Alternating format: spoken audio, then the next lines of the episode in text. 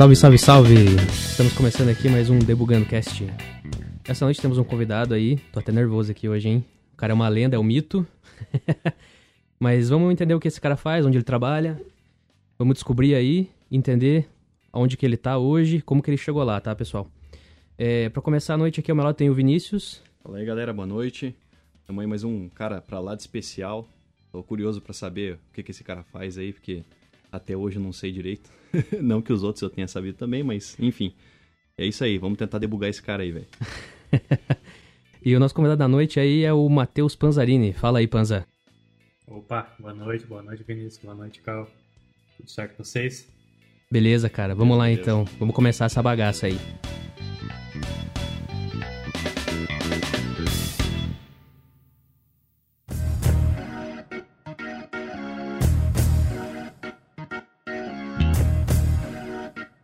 Fala aí, Panza. Então, cara, é... conta aí qual é a tua profissão, qual é a tua idade, o que, que você faz hoje em dia. Hoje eu sou desenvolvedor back-end, né? Tenho 25 anos. Comecei uh, faz pouco tempo, na verdade. Comecei faz 5 anos, eu acho, na indústria. 5, 6 anos. Comecei junto com você ainda, né? um ano de diferença, eu acho, né? Mas, é, a princípio, eu eu passei por muitos, muitos, muitos canais ali. Eu comecei muito no back-end, daí fui pro front-end, aí voltei pro back-end, aí fiquei no meio termo, aí eu fui full stack e atualmente hoje eu tô 100% back-end, cansei do front, cansei de trabalhar de front, cansei de fazer estilização. É, não é para mim esse negócio, não funciona. Mas é, de forma geral hoje eu eu sou full, é, sou back-end mesmo. Que massa, velho. E na, qual que é a empresa que você tá hoje aí? O que, que ela faz? Hoje eu estou numa empresa que trabalha com inteligência artificial, machine learning, então, diretamente. 100% a empresa trabalha com isso, na verdade, é o foco principal da empresa, então o mercado dela é 100% isso. Ela, ela faz premedições de, de pacientes que, que têm problema é, de saúde, etc. E premedita isso, se a pessoa vai ficar bem ou vai ficar mal.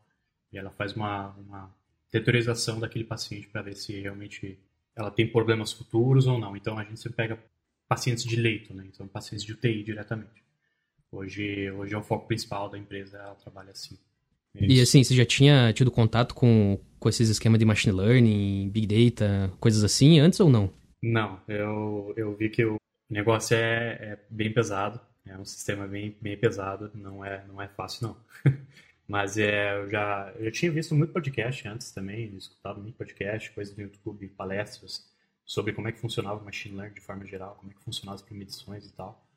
Não cheguei a fazer nada complexado, ver diretamente código, sabe? Tipo, bem por cima, sabe? Camadas bem generalistas, assim, né? Então, agora está sendo a primeira experiência realmente com, com a área de, de machine learning que massa. E, tipo, você teve uma transição, né? Que você falou que você era full stack e agora você tá como desenvolvedor back-end lá nessa empresa, né? Isso. E, assim, é, como é que o pessoal te achou? Como é que você entrou nessa empresa? Foi pelo LinkedIn? Você que se candidatou? Foi pelo LinkedIn. Eu vi uma... Eu vi... Eu não sei, eu não sei quem estava divulgando. Não era a empresa oficial, a princípio. Eu já estava meio que... Já estava de olho nessa empresa. Então, já estava meio que sabendo sobre ela. Tinham algumas pessoas que também eu conhecia que já trabalhava lá, então isso foi um, foi um plus, né? Porque, enfim, indicação é. Você sempre consegue mais fácil as coisas, né? Isso é, isso é claro. Ter um networking é essencial hoje em dia, eu acho. Aí eu vi a vaga aberta e me candidatei. A princípio esperei um pouco, daí já vieram falar comigo sobre. E daí eu fui fazendo as etapas né, de, do, do processo seletivo. E, e que, que, etapas que foram, assim? O primeiro contato foi somente com o RH ou já teve alguém técnico ali? Você teve que fazer algum teste, tipo, de, sei lá, de inglês, teste técnico, como é que foi? A empresa não, não necessariamente precisava de inglês, porque é 100% do Brasil mesmo aqui. É, eles têm, mas estão querendo expandir, mas ainda nada certo. Vamos ver nos próximos passos. Mas é, primeiro foi o RH, falou comigo. É, um papo bem simples, assim, e tal. Falou comigo, eu acho que, se não me engano, pelo WhatsApp ou pelo, pelo chat do LinkedIn. Acho que foi pelo WhatsApp. Eu passei o número para ela, ela, ela chegou, falou comigo, daí a gente marcou um, um, um, um meet, né? Pegamos, marcamos um meet. Ela falou que quis saber sobre como é que eu era, etc. Entrevista normal, né? Tipo, ah, coisas RH business ali, né? Aí a empresa tinha mais umas três etapas. Daí a gente teve a, a próxima etapa seria já a etapa, ó, vou te passar um teste técnico, você tem até X dias para fazer esse teste, né?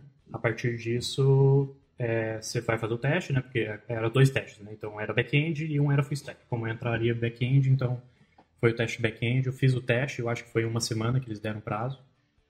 Fiz isso, né? Daí, é, daí tem aquela, aquela questão de você fazer análise técnica, né? Do, do projeto, daí é o pessoal técnico, daí a princípio não tive nenhum contato com o pessoal técnico, né? Tipo, foi literalmente uma nota que me deram. Aí dessa nota o RH me contatou de volta, falou que eu estava aprovado. Aí a próxima etapa era para falar com a gerente da, da, da, área que eu ia trabalhar diretamente. Para ver se eu faço o fit mesmo da, da, da equipe, né? Aí foi isso, né? Eu, eu fiz essa entrevista, né? Técnica direta. Foi mais ou menos técnica junto com business, então foi meio termo. Ela sabia também várias referências técnicas, né? Princípio, né, gerente de negócio geralmente sabe sobre isso, né? Então, foi mais ou menos essa, essa transição entre mais técnico, tanto humano, é, quais são os seus objetivos, o que, que você sabe de tecnologia, como você pesquisa as coisas, você pretende para o seu futuro, então, tipo, pesquisas bem básicas, assim. Aí, depois disso, teve a entrevista final, que daí a entrevista final foi com, os, com o CEO da empresa. É, hoje em dia, assim, eu vejo que tem muitas empresas que elas utilizam aquele, é, acho que é Gulp, para fazer recrutamento. Não sei se você já viu esse Gulp aí. Que já, já. você consegue ver, tipo, o processo inteiro, como é que vai ser. Então, tipo, sei lá, o LinkedIn hoje em dia, não sei se vocês acham isso também, mas eu acho que é um, um dos lugares que, tipo, você mais é abordado ali. Hoje em dia eu acho que tá muito forte, assim. Tipo, toda semana tem alguém vindo falar com você querendo oferecer vaga. Daí, se oferece vaga, você entra nesse Gulp ali, que é como se fosse um site de recrutamento. Você cadastra teu currículo, algumas coisas, responde algumas coisas já. Às vezes tem aqueles testes de perfil, né? E daí depois que você termina esses testes que são teus, daí aparece, tipo, bloqueado várias fases, que, quais são as próximas etapas da entrevista. Então, tipo assim, ah, é, daí vem a mensagem, né? Ó, agora você aguarda que tá com a empresa. Daí, tipo, a próxima etapa tá lá, já bloqueadinha, assim, ah, é, teste técnico. Então você vai esperar para ver se você vai passar nessa primeira para receber o teste técnico. Daí tem uma mais embaixo, ah, é, conversa com o time, fit cultural, coisas assim. Então, pô, isso aí de recrutamento hoje em dia, assim, cara, eu acho muito massa isso, né? Que, sei lá, nas primeiras, nas primeiras vagas que eu me candidatava lá, quando eu tava começando, é, era um sitezão lá, tipo, sei lá, vagas.com, Curitiba, vagas Curitiba TI, coisas assim, né? E agora é. tá, tipo, muito mais fácil, assim, você tem um perfil ali que chama a atenção do recrutador, ele já vem e fala com você, né? Você deve sofrer, tipo, essas abordagens direto, né? É, na verdade eu tô sofrendo bastante agora. Não sei porquê, antes eu não sofria tanto, agora tô sofrendo mais não entendi o motivo, não, não houve nenhum tipo de, de mudança na parte do LinkedIn. Eu acho que os caras estão mais desesperados, acredito eu, o mercado está muito aquecido, né? Agora com a pandemia, muitas, muitas empresas estão digitalizando as coisas, né? Então, é, eu vejo que a situação do Brasil deu uma melhorada na parte da TI, claramente por causa da questão remoto. Então, isso deu uma expandida maior nas coisas. Então, tipo, coisa, empresas que antes tinham medo de recrutar remotamente Hoje, sei lá, empresa de São Paulo, Rio de Janeiro, estão pedindo eu, estão pedindo para para ver uma proposta. Então, tipo, as coisas deram uma deram uma alavancada. Tem um lado infeliz, né, da, da história, mas também tem um lado positivo, que foi isso, né, a expansão disso é, é boa, é boa por esse lado, porque a gente às vezes não fica preso no, no mercado de tipo da nossa cidade. Né? Então a gente faz uma, muito uma comparação, né? Rio de Janeiro, São Paulo, Curitiba, daí Belo Horizonte ali tem tipo tem cada um tem o seu patamar de salário de, de TI. Né? Com essa expansão do remoto, as coisas começam a entrar num, numa linha única, né? Isso é isso é bom, isso é muito bom porque tem muito mais concorrência. Né? E é uma coisa da hora você falar disso, de, de concorrência, assim, por conta da, da situação da pandemia que as empresas já faziam esse tipo de trabalho, ou pelo menos já estavam estudando uma maneira de colocar funcionários remotos né, dentro da sua empresa, cara, eu acredito que saíram assim muito na frente das outras. Porque, cara, se você já, tem um, já tinha uma equipe de TI bem formada, se você já tinha em vista um, um, um planejamento, já estava implementando talvez na sua empresa ali é, essa parte de trabalho remoto, Cara, quem não tinha isso teve que tipo, correr atrás de profissionais para poder tipo, começar a capacitar as pessoas que estavam lá para poder transformar isso numa realidade. Porque, beleza, uma coisa é a galera de TI, que já, já tem essa, esse contato, já tem, é, como posso dizer assim, a, as facilidades para poder trabalhar de casa. Né? Geralmente o cara que, uhum. que tem. O cara tem um PC em casa, pô. Agora, tipo, o cara da DM, o cara do RH, dificilmente. Não é que o cara não tem, hoje é difícil que não tenha, mas é, tipo, tem muita outra coisa que o cara teve que resolver antes de começar a se preocupar com o recrutamento. E as empresas que já tinham essa preocupação começaram a partir para esses outros métodos. Implementar método novo no recrutamento, começar a avaliar pelo LinkedIn ou por qualquer outra plataforma, tipo, outros profissionais capacitados que talvez estivesse precisando, utilizando a parte da pandemia, que o Panzo falou. Tem o lado ruim, mas também tem o lado, o lado muito bom da, tipo, da coisa, tanto para a empresa quanto para os profissionais da área. Né? É, essa questão aí de ter aberto agora o mercado, assim, ter uma outra visão do trabalho remoto, que foi obrigado, né, a ter o trabalho remoto. Sim. É, tipo assim, eu acho que beneficiou tanto as empresas quanto os funcionários, né? Que, cara, o, é, tipo assim, nós, assim, que somos profissionais de TI, era, era ruim porque, tipo, São Paulo é meio que um polo aqui no Brasil, né? Então, você, putz, você tem que ficar indo pra lá, ou tinha que ir pro Rio de Janeiro, sei lá. As propostas não davam pra você trabalhar remoto, é uma ou outra lá que existia. Daí veio a pandemia, tipo, de repente, você, cara, você pode trabalhar no Brasil inteiro, tá ligado? E tem muita oportunidade, tem muita coisa boa que, putz, às vezes para alguém que, que tava ali preso numa cidade, cara, consegue trabalhar da cidade dele tranquilo. E daí, tipo, também que nem o Panza falou, né? Questão do salário ali, porque... Equipara é, todo mundo. Pô, equipara todo mundo. Às vezes o cara morando lá no interiorzão, trabalhando pra, pra São Paulo lá, cara, o cara tá tranquilo, entendeu? E as empresas também, agora elas têm um leque gigantesco de profissionais para buscar, né? Sim. Vai um, demanda um trabalho maior para selecionar os, os caras aí. Isso aí é muito massa.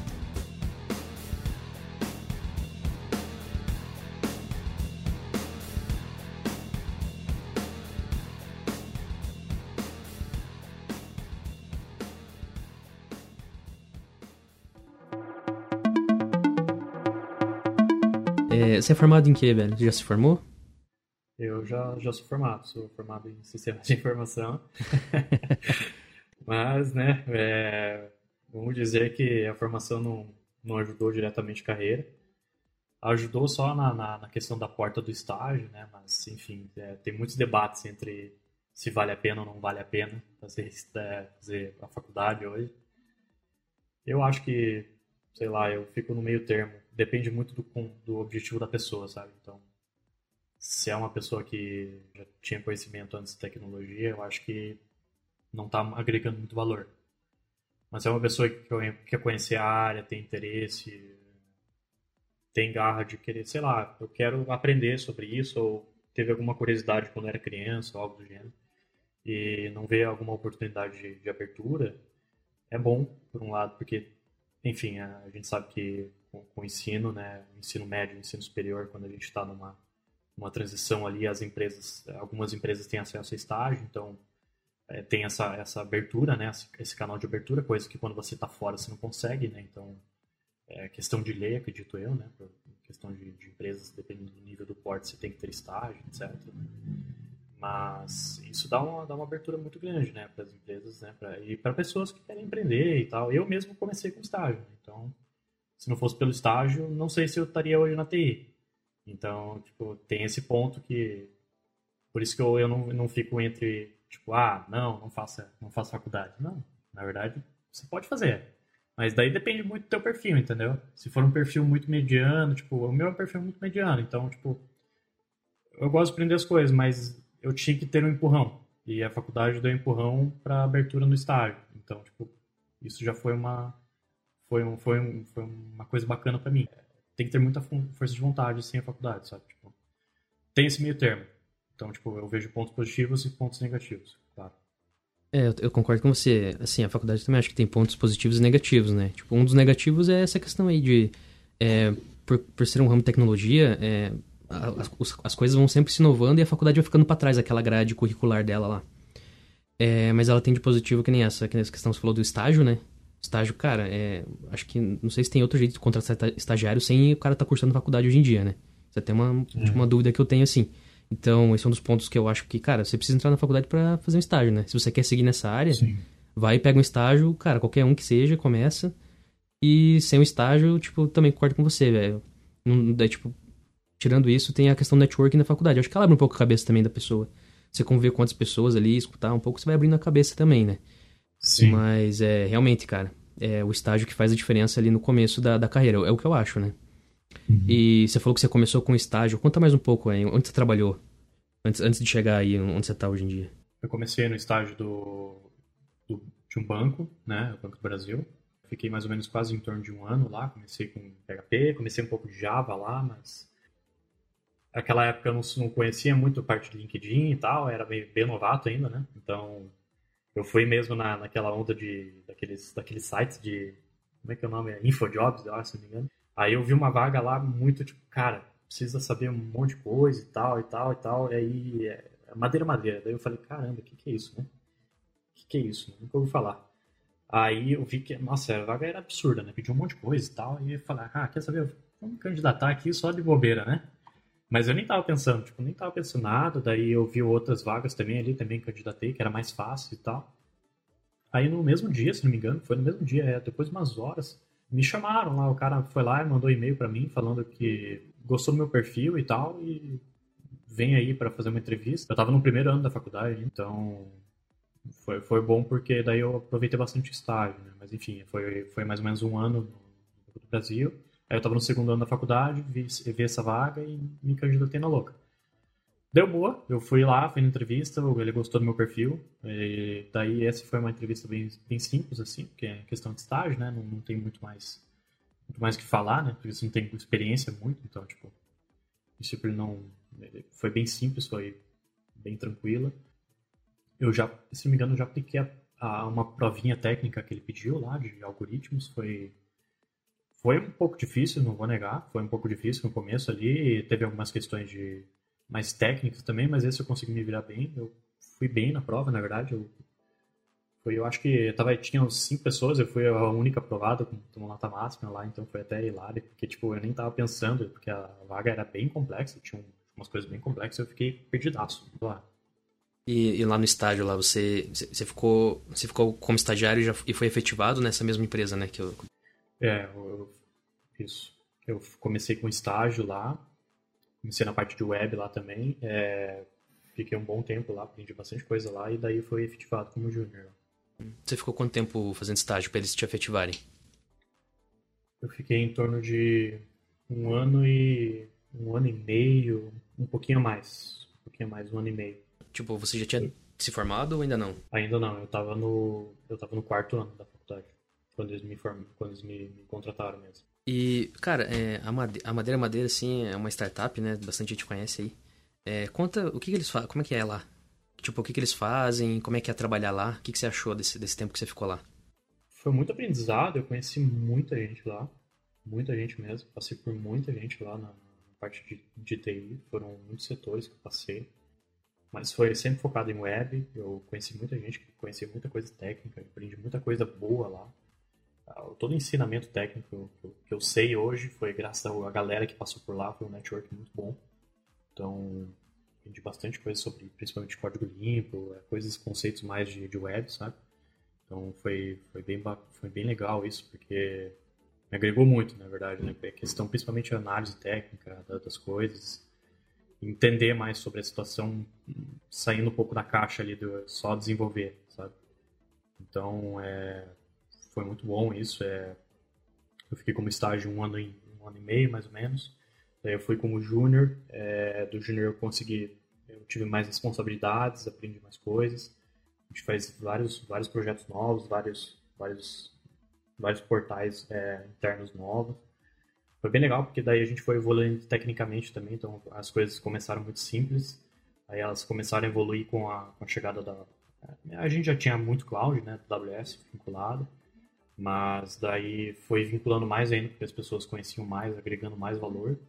E isso foi bom, né? Porque daí a gente foi meio que junto nessa, nessa etapa de também da tecnologia, a gente conseguiu evoluir bacana, assim, sabe? Então, a gente não ficou no estagnado tempo, que a maioria das empresas às vezes faz. Então, isso foi bom, porque daí evoluiu tecnicamente e também, né, na parte... É, para não ficar estagnado, né, de forma geral, né? Então daí eu comecei como fiz júnior, fiquei júnior mais ou menos um, um ano e meio também, eu acho, se não me engano. Daí eu virei pleno. Aí de pleno também foi mais foi mais um avanço técnico, foi coisas mais técnicas, a empresa cresceu mais ainda. Hoje tá, hoje tá uma empresa bem, bem parruda. Hoje não sei quantos funcionários tem, mas tem bastante coisa, tem bastante gente. E tá chegando pra próxima da Black Friday e a galera deve estar tá, tá, deve tá enlouquecendo lá agora. Imagino, né, cara? E lá na Madeira Madeira, cara, tipo, quando. É, é que nem você falou dessa. Né, dessa transição, assim, de vocês acompanhando e crescendo junto e melhorando os, os processos lá. Que metodologia que vocês usavam lá para implementar as coisas?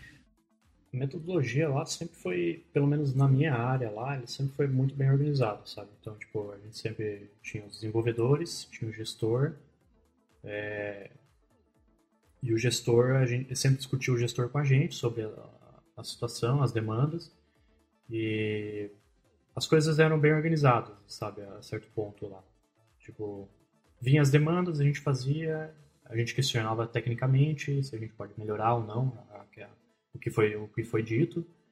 E então foi foi muito assim, tipo, mas é, tem gente que reclamava que não gostava, enfim, discussões mais a, mais a parte sobre isso, mas de forma geral era isso. É. Os conce... métodos que a gente usava era mais ou menos padrão, métodos técnicos era Kanban, é, bem simples, né? É, Scrum também, método Scrum a gente começou a implementar depois, para deixar um, fazer deles, daí fazer plannings. Então, houve também essa, essa evolução de, de, de método técnico mesmo, né, falando tecnicamente. Aí, de forma geral, hoje deve estar em torno da, da, pouco do Scrum, um pouco do Kanban, então deve estar um pouco misturado. Cada empresa tem sua metodologia, né? Também a gente não pode sempre copiar e colar das outras, porque a gente sabe que não funciona, né? Mas, é, enfim, é, de forma geral, eu acredito que a maioria das empresas, né, hoje em dia estão nesse método Scrum, meio Kanban, faz dailies, aí tem a daily review, aí tem, tem as plannings no, no começo da semana, às vezes as, as sprints tem, duram em torno de duas semanas. Tem mais ou menos esse, esse que meio padrão, assim. Eu acredito que a maioria das empresas chegam nesse patamar, assim, porque meio que funciona, né? Então, pra que não seguir? E, assim, foi o primeiro contato que você teve com, com metodologias, tipo, o Kanban, assim, foi lá. Metodologia ágil. Foi lá na Madeira, assim. Foi. Foi métodos, métodos ágeis foi lá na Madeira. Com certeza. Pô, é interessante ver que você, tipo, você também cresceu junto com a empresa, né? No, é, lá das antigas, assim, ela não era muito conhecida, né? Hoje em dia, tipo, os caras são gigantes ali, né, velho? É, hoje em dia eu acho que eles, eles são, são o maior e-commerce de, de, casa do Brasil. Né? Porque eles vendem, é, eles vendem os móveis, né? Você falou. É, de forma geral, móveis. Mas eles vendem coisas para casa de forma geral, assim. Tanto o marketplace. É, o site deles tem bastante coisa lá. E eu, eu lembro. Eu lembro de ter visto que eles trabalham naquele esquema dropshipping, né? Que você faz o pedido e depois que eles vão Tipo, não tá lá, não tem um, tipo, não tem um estoque, né? É, isso, isso diminui os custos né, de uma empresa, né? Quando você não tem estoque, né? Daí é muito mais simples você fazer a, a, a logística disso em questão custo, né? Mas questão complexidade aumenta, né? Com certeza aumenta. É que não tem perca também, né? Isso que é um, tipo, é muita empresa uhum. utilizando isso porque você não tem perca. Então, tipo, não, simplesmente você não, você não tem tecnicamente aquele produto, Beleza, o cara solicita, você vai atrás, se está anunciado, digamos, ah, os fornecedores XY que você tem lá. E é simples, cara. A momento que acabou, você tira fora. Você não tem gasto com um galpão que você tinha para ocupar, digamos, aquele local. Você aumenta um pouco, que o Panza falou, a complexidade por causa da logística, tanto na, na parte de entrega, de é, verificação, né, é, feedback, tanto do usuário quanto do teu próprio fornecedor. Mas, cara, eu acho que não, todos esses esses gastos com tudo isso junto, eu acho que não chega nem perto de um, de um gasto completo, assim, de, de um estoque perdido, assim. Ainda mais lá que tem bastante material bruto, né? É, é muito bem difícil essa parte de... Tem muitas empresas que sofrem com isso, na verdade, até às vezes com a caixa negativa por causa disso, né? Tem empresas grandes que fazem isso e tem caixa negativo até em questão do no final do ano ali, faz o caixa e às vezes não procurou absolutamente nada, perdendo.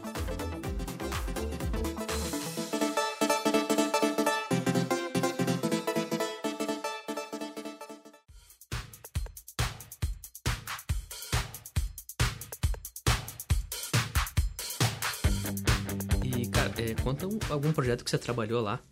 É, qual área que você trabalhava lá dentro? Um problema que chegou para vocês vocês resolveram? Como é, que, como é que era essa dinâmica aí? Eu trabalhava na, mais na parte do, do atendimento ao cliente, né, no SAC, diretamente. Sempre trabalhei muito nessa parte. É, a gente fez um projeto bem bacana, na verdade. eu, eu, eu que dei a frente desse projeto. Acho que era eu e só uma, mais uma pessoa depois, mas, mas depois, assim, vamos dizer, depois de uns meses, né, foi eu que toquei 100%, é, que era um projeto de, de fazer a retenção do, do, do cliente. Então, por exemplo, o cliente pegou, cancelou a compra, né, você foi lá, ah, quero cancelar a compra.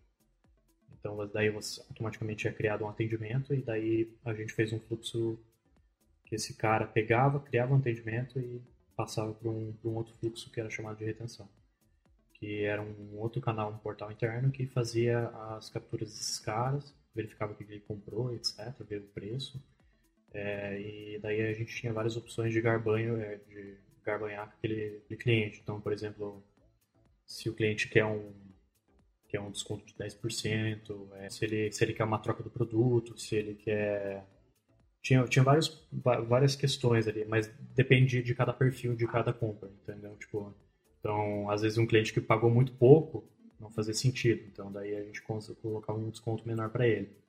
Se um cliente pagou, sei lá, um produto muito caro, aí o desconto era maior para tentar reter ele. A gente tinha várias etapas né, de, de, de categorias que ele falava, ó, a gente pegava esse cliente, a gente pegava, verificava a quantidade de coisas que ele comprou, etc., se era recorrente, se era a primeira compra, fazia uma análise técnica por baixo né, dos planos no código, verificava isso e passava para o atendente as opções de o que, que, ele, que, que ele pode fazer. Então era tipo um step by step.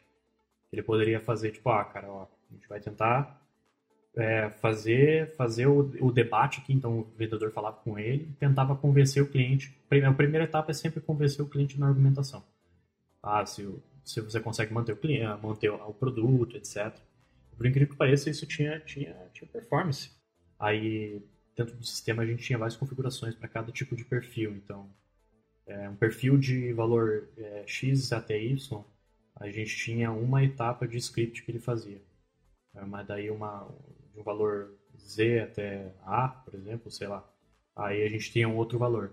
Então, tipo, cada um tinha uma criticidade de, de, de, conteúdo ali de script. Às vezes o desconto vinha no final, mas em outro, às vezes o desconto já vinha no começo. Pela questão de, às vezes o cliente, sei lá, o cliente pediu um cancelamento porque, cara, veio avariado para ele. Entendeu? Então não adianta você querer argumentar com o cara. Era quase um depara, é, uma mini inteligência ali, né? Mas enfim, é, era bem interessante isso, porque teve muito resultado para a empresa isso. A gente teve conseguido reter bastante, bastante coisa na época. Isso, isso deu, um, deu, um, deu um ganho bacana, assim, porque antes era tudo feito na, tudo feito na planilha do Excel, né? Então as coisas automatizaram 100%. Pô, essa análise dessa solução foi, é, chegou para vocês o problema vocês pensaram nessa solução ou já veio tipo alguém assim ó a gente quer fazer isso quer fazer essa integração aqui. O cliente reclamou você já ativa um chat com, com, com o outro com o nosso atendente ali? Como é que foi? A solução meio que veio, veio meio cru do diretor, aí o diretor passou para um gerente na época, e esse gerente é, veio com várias ideias comigo, etc, né, para a gente debater isso. Ah, que massa. Mas é, teve muitas coisas que, ah, beleza, perfeito, mas chegou na hora, a gente teve que descartar, porque era muito complexado, a gente fazia muita volta e não chegava a nenhuma conclusão. Então, tinha muita coisa bacana que a gente chegou a tentar, ah, vamos, vamos fazer isso, mas daí não deu boa, assim, deu para trás. Daí a gente, de forma geral, ele foi, o projeto foi, foi realmente, estrategicamente falando, ele foi muito bem desenhado desde o início, então já veio desenhado para mim. A gente só começou a adicionar pontos a mais dependendo do desenvolvimento que foi, que foi o andar da carroça. Mas é, é legal fazer parte, assim, né? Tipo, a solução não chega pronta e você só vai codar lá. Você fez, Sim. tipo, você participou, você deu ideia, né? Você foi ouvido também. É, é legal participar disso aí. Uhum. Porque geralmente o, é o, cara que é o desenvolvedor, né? O programador lá, ele tem esse perfil de não participar das coisas e realmente só codar, né? Tipo, faz isso pra mim, é isso aqui. E daí ter essa interação, assim, é muito massa, né? Eu, eu acho bacana, pelo menos. Nem todo mundo gosta disso, mas eu acho legal você também poder dar ideias pra solução, né? Sim, eu vejo, eu vejo com uma argumentação quando um programador realmente está engajado naquilo, ele, ele tem muito mais, mais, mais ânimo, mais interesse sobre aquilo que ele está fazendo. Né? Então, mas também eu vejo que vejo que tem muito perfil de cada um. Tipo, tem gente que gosta de fazer essa análise técnica. E tem gente, cara, que tem que vir a demanda, ele, ele vai programar e acabou. Entendeu? Tipo, eu vejo que tem muitos esses dois perfis, que é muito cara analista e desenvolvedor, e tem muito aquele cara que é, cara, é só o desenvolvedor, programador ali que vai chegar as demandas para ele, ele vai fazer, vai fazer no máximo ali o que foi pedido e vida que segue vai pro próximo. Às vezes não tem nenhum, nenhum o capricho de você fazer uma coisa mais bem organizada, até a questão de mais técnico, né? Mas, enfim, eu acho bacana, assim, sempre você fazer análise técnica disso junto com a gerência. Se você tem abertura, é claro, depende muito da empresa, tem empresas que a gente sabe que ainda vivem nos anos 80, mas é, eu vejo, eu acho muito legal isso, ter esse debate, é, tanto a análise técnica, tanto a análise de negócio, para a gente chegar a uma conclusão e correr bem as coisas, sabe? É, assim, como é, como é que você vê o, o futuro disso? Porque, na, na, minha visão, né? Não sei você. Eu sinto, assim, que cada vez mais é, quem é de tecnologia... É, lógico que o cara sempre vai ser de tecnologia, mas vai ter que meio ser um mix com a equipe inteira de produto, coisas assim. O cara, ele tanto vai ter que ser tech, mas ele também vai ter que conhecer o negócio lá e discutir ideias e dar ideias, porque quanto mais o cara tá envolvido ali, conhecer do negócio, eu acho que mais ele consegue agregar, porque ele é o cara que vai fazer e também sabe como que pode ser feito, né? E daí ele também sabe o custo disso, se vai ser rápido, se vai ser muito demorado, se não vale a pena gastar energia nisso. Não sei, esse é um perfil que eu aposto assim no futuro, eu acho bacana. Eu queria saber o que você acha. Esse perfil meio que já, já começou, né? Aí depende muito da empresa se você quer implementar ou não. Por exemplo, agora que eu tô, a gente tem muita abertura para falar, cara, isso vai rolar, isso não vai rolar. E depende muito da análise. Então, tipo, o bom de a gente ter o método do Scrum, né, que a gente até comentou, é, da parte da planning, que a gente passa o dia inteiro, às vezes, conversando sobre isso. Então, a gente chega a conclusões que fazem sentido ou não.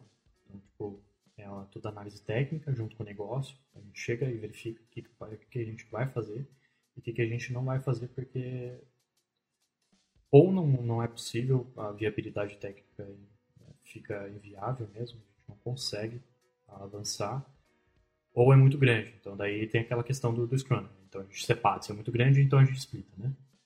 Então a gente faz por várias etapas. Mas é, hoje eu vejo que tem muitas empresas que já fazem essa, essa abertura.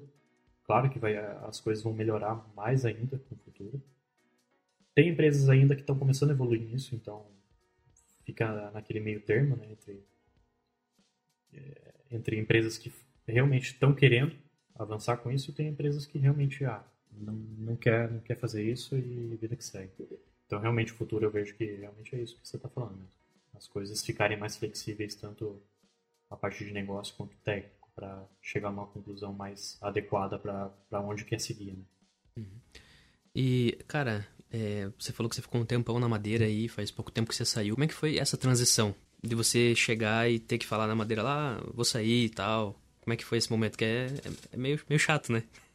Às vezes a empresa quer que você fique, daí quer fazer uma contraproposta, coisas assim. Uhum. É, para mim foi mais tranquilo. Enfim, a questão da, da pandemia pegou muita gente de perna curta, né? Então, é, a gente era acostumado a muitas coisas pessoalmente, então a tensão emocional, vamos dizer assim, ela foi menor. Então, tipo, é, é como era empresa com uma, muita cultura física ali, é, as coisas ficaram muito mais técnicas ali, como, como você atrás do computador. Também tem esse ponto, né? A questão emocional, ele, ele dá uma diminuída, né? Quando você está no remoto, né? Você percebe isso, consegue perceber isso. Às vezes você falava com 300 mil pessoas e agora se fala com a sua equipe no máximo ali, entendeu? Então, às vezes, você fica muito habitolado também. Isso é um, um dos problemas também no, no, remoto, que tem essa transição entre você, você ficar muito no físico, você vivenciar aquilo lá, né? E daí você fazer a transição meio que abrupta, né?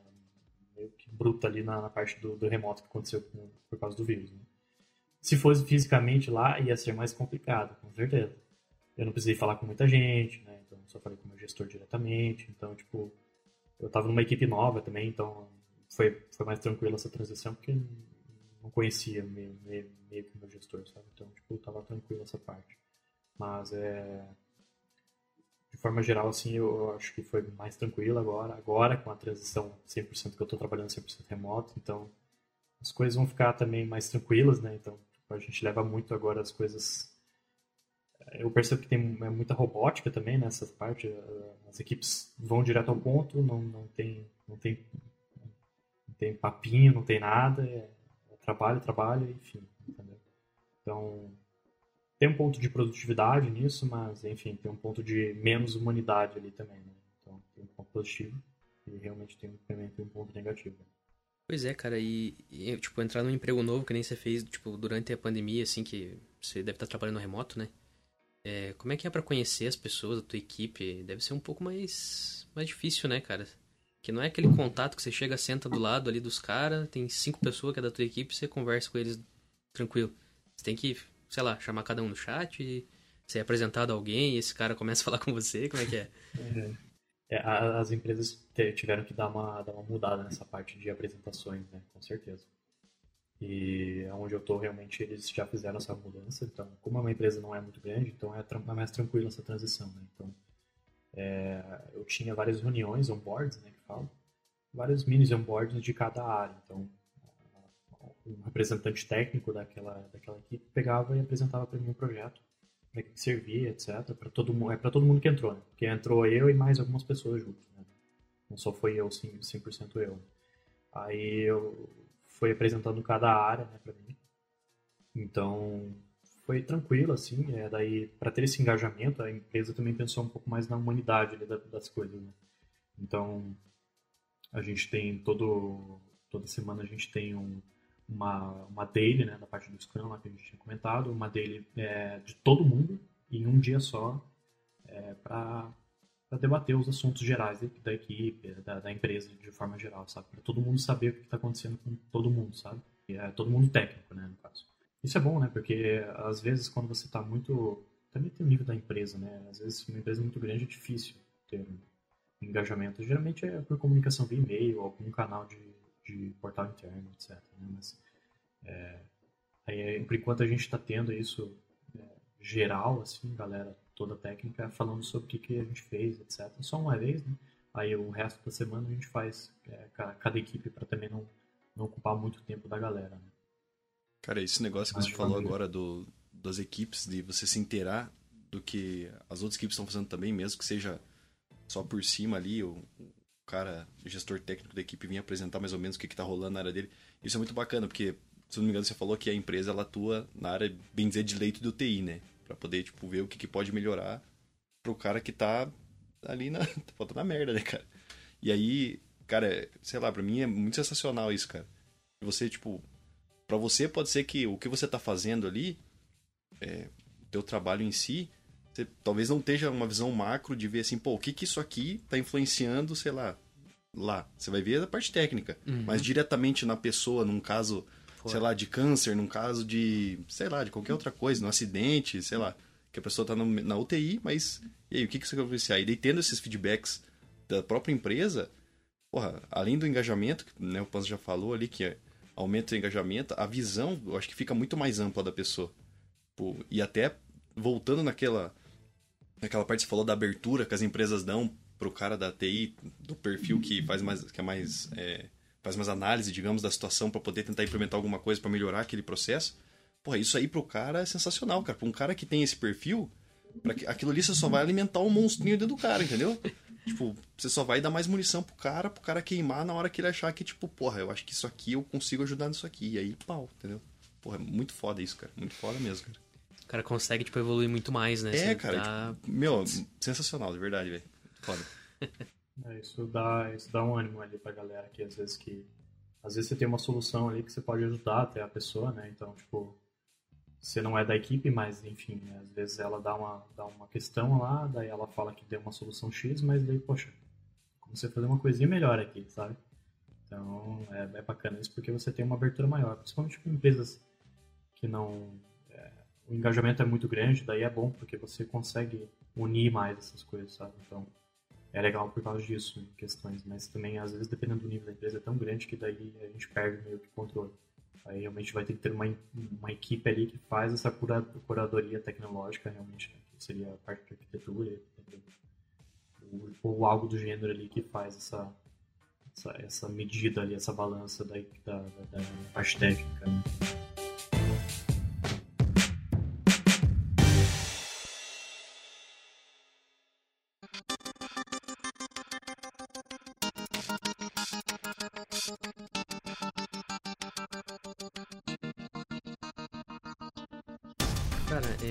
Uma dúvida que eu fiquei aqui.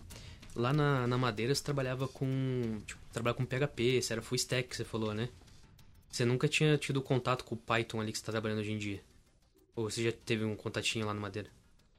Eu já tive contatos lá na Madeira, assim. Eu fazia a gente estava começando a parte mais, é, mais, mais cloud, então a gente estava trabalhando muito em cima da AWS. 100% AWS, na verdade. Então, eu já estava começando a ter contato com Python é, na parte de serverless. Então a gente estava trabalhando já com, começando a, fazer com microserviços em serverless. Então muitas coisas já paravam, tipo, já, já faziam tudo em Python, porque, enfim, foi feito na época, eu só peguei a, só peguei o andar da carroça ali, mas é, tinha as outras opções, mas enfim, foi implementado em Python. É, eu peguei o primeiro projeto em Python, gostei, Gostei pra caramba, na verdade. Enfim, é, achei legal, achei, achei bem legal essa parte.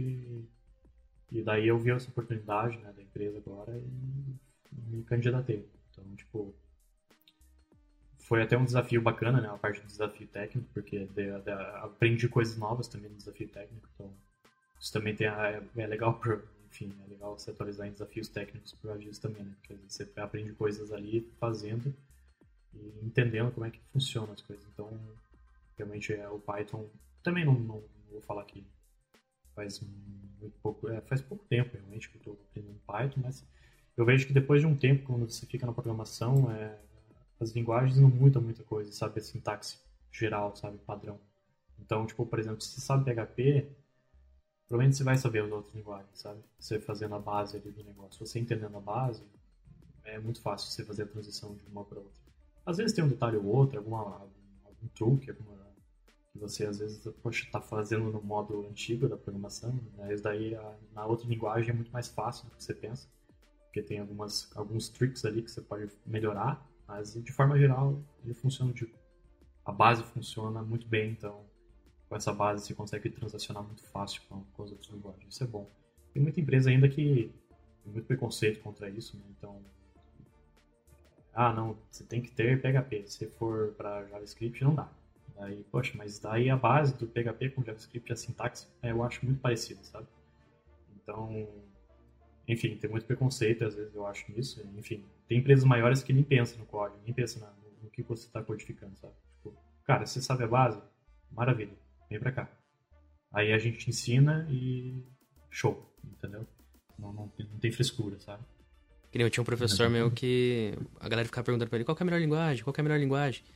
Daí ele falava, cara, a melhor linguagem é a linguagem que você sabe, tá ligado? Se você é um fudidão lá em Python, então, cara, você vai programar as coisas em Python, tá ligado? Mas lógico que nem todas as empresas dão essa abertura para você programar o que você quiser, né? Não. Mas é, é legal, cara, isso que você trouxe aí, que, cara, não interessa a linguagem que você está programando, o que importa é saber os fundamentos ali, né? Que no caso seria a lógica de programação. Você vai fazer, você vai, cara, você vai programar igual em, em Python, em Java, e tanto faz, qualquer coisa. Lógico que uma coisa ou outra você vai ter que pesquisar ali, mas o que importa é, o, é a base do negócio, né? Toda a base ali, é questão de semanas ou né, dependendo de meses ali, você já sabe as manhas, os truques da, da linguagem e vida que segue, você consegue virar uma boa. Cara, que dica que você daria aí para quem tá querendo começar hoje no mercado? Eu correria atrás, eu com, com certeza correria atrás, porque é um mercado hoje que está absurdamente precário não tem como negar, hoje tem muita gente caçando, gente de TI hoje, enfim, não tem, não tem ninguém para preencher essas vagas e eu vejo, eu vejo com ponto hoje, se você tiver interesse em entrar em tecnologia, vá, né? Porque é um mercado muito aquecido, vale a pena. Tem muito estresse, mas é claro, qualquer emprego tem estresse, não, tem como negar, mas enfim. É, começa do básico, não, não, não se afobe. Eu, às vezes, sou muito afobado, então eu gosto de sempre querer fazer as coisas, tá? querer vomitar informação.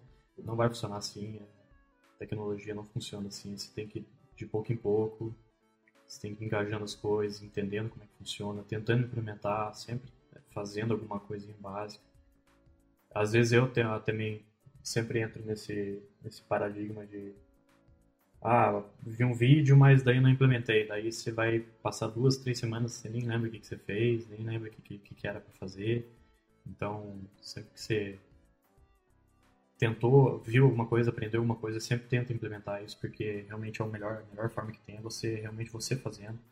Então, e não ter muito síndrome do, do impostor ali, né, que hoje fomenta muito o TI, que é difícil, é complicado, isso atinge muita gente. Cada um tem o seu tempo. Às vezes uma pessoa demora um dia para aprender, mas outra demora três dias. Mas, enfim, tanto faz. Cada um seu tempo, você não pode ficar se comparando com os outros. Sempre você tem que se comparar a você no passado e vida que segue. Se você tá um dia melhor do que ontem, é isso aí. Então, essas são minhas dicas aí para quem quer começar aí na, na área. Palavras do mestre aí. Palavra do mestre Panzarini. Cara, fala pra gente aí, Panza. É, deixa um contato onde a galera pode te achar, onde que o pessoal consegue é, o contato seu de rede social, de LinkedIn, caso alguém queira entrar em contato contigo, né? Até conversar contigo, tirar alguma dúvida, até mesmo propostas de emprego aí, quem sabe, né? tudo é possível. Fala pra é gente, possível. a gente vai deixar na descrição o meu link, mas fala aí. É, eu estou no Instagram só, pode pesquisar por Panzarini mesmo, Panzarini Z. É, e ou no, no, no, LinkedIn vai estar com o Matheus Panzarini mesmo, então não tem muito segredo, é, são, hoje são as duas que eu uso. Mas é. É isso. Tipo, se quiser conversar comigo lá, pode conversar. eu não vou ter muita dica para passar, né? Mas enfim. O louco, depois dessa aula que o cara deu aqui, fala que não vai ter dica, velho. É. Ó, a síndrome do impostor batendo no cara no final do podcast velho. Vina, tem mais alguma pergunta pro Panza aí? Cara, é, não tenho nada. Eu achei assim, vou reforçar, achei sensacional a, a parada de, de mesmo não, não podendo é, entrar a fundo na, no, no, que, no que a sua, a sua função em si dentro da empresa influencia diretamente no produto final, que é atender as pessoas e, lá no, no leito de UTI, identificar os problemas para poder resolver da melhor maneira possível e né, evitar erro, que ser humano, todo mundo é, é sujeito a erro, então a máquina ela tem indícios para poder atuar naquela área. Só reforçar, cara, que eu acho sensacional e, cara, foda demais, velho. Mas, é, cara, deixa uma rede social aí então pra galera entrar em contato com você. Cara, quem quiser me encontrar aí é Cabogro, velho. Todas as redes sociais. Instagram, arroba Cabogro, facebook.com.br Cabogro, vocês vão me encontrar. Só não tenho LinkedIn ainda, mas prometo que até o final desse podcast eu crio. Em breve, em breve. Nós vamos criar aqui depois, então. e, pessoal, é isso aí. É, se ficou alguma dúvida, alguma dica, sugestões, entre em contato com a gente aí. Se você, às vezes, acha que pode vir agregar aqui no nosso podcast, manda mensagem, entre em contato que a gente vai, vai ver se a produção aqui vai entrar em contato com vocês para gravar um podcast, quem sabe? Você É que tá isso, ouvindo aí, pode entrar em contato com a gente. E meu Instagram é Cauã Oliveira com dois As e no LinkedIn é Cauã Henrique. Pessoal, então acho que é isso aí. Muito obrigado aí, velho. Obrigado, Vina. Valeu, galera. Josias, muito obrigado. O Josias, editor aí do podcast, produção aqui gigantesca, estúdio aqui bombando. Muito obrigado, pessoal. É isso aí, galera. Valeu. Abraço Valeu. e até a próxima.